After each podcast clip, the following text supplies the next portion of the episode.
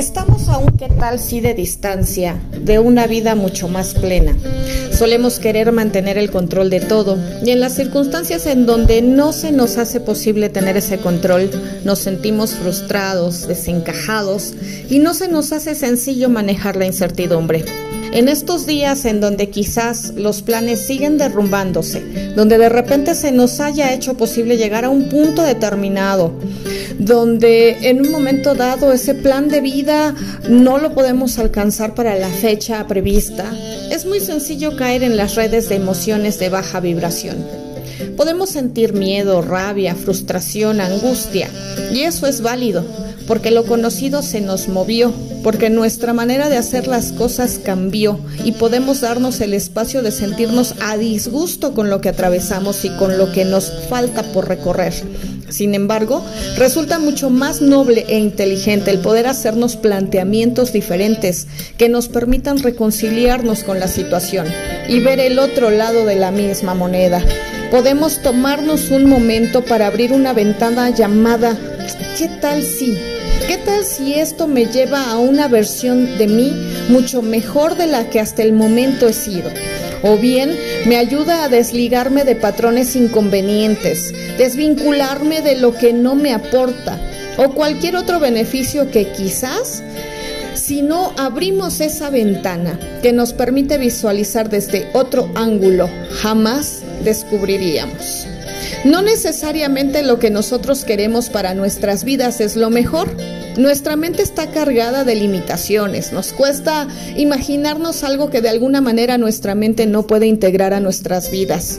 Y el darnos la libertad de dejarnos llevar en el proceso nos puede llevar a conocer y disfrutar de experiencias que por ahora no seamos capaces de ver.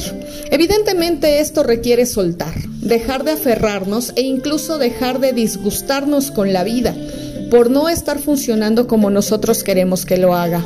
Soltar es de las cosas más complicadas para algunos. El lanzarse a lo desconocido puede darnos pavor, pero es de las mejores maneras que tenemos de descubrir que la vida está llena de infinitas posibilidades, más allá de lo que podamos ver. El mirar la vida con confianza, sabiendo que a fin de cuentas nos estamos enriqueciendo y sumando cada segundo de vivencias, experiencias, pasiones, emociones, sentimientos, crecimiento, es realmente transformador. Imagina que vas a ver a un estilista y tú tienes idea del resultado final que quieres obtener, pero él sabe exactamente lo que tiene que hacer para que el resultado sea el mejor posible.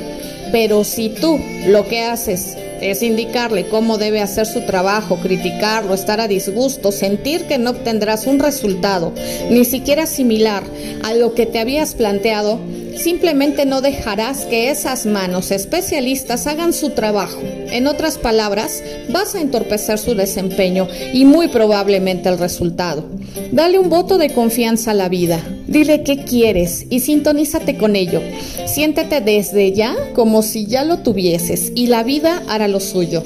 Déjate llevar y sé un tanto flexible, abriendo tus manos para recibir lo que estás pidiendo e incluso mucho más de lo que tenías pensado.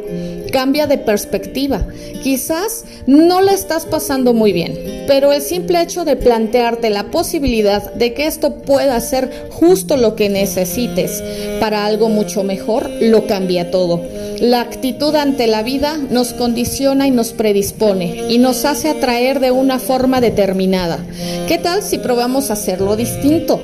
No nos quejemos de lo que no nos gusta, sino centrémonos en que eso de alguna manera puede ser muy provechoso para nuestras vidas y desde esa premisa crearemos cosas diferentes. Gracias a Sara Espejo por este artículo de reencontrarte.com.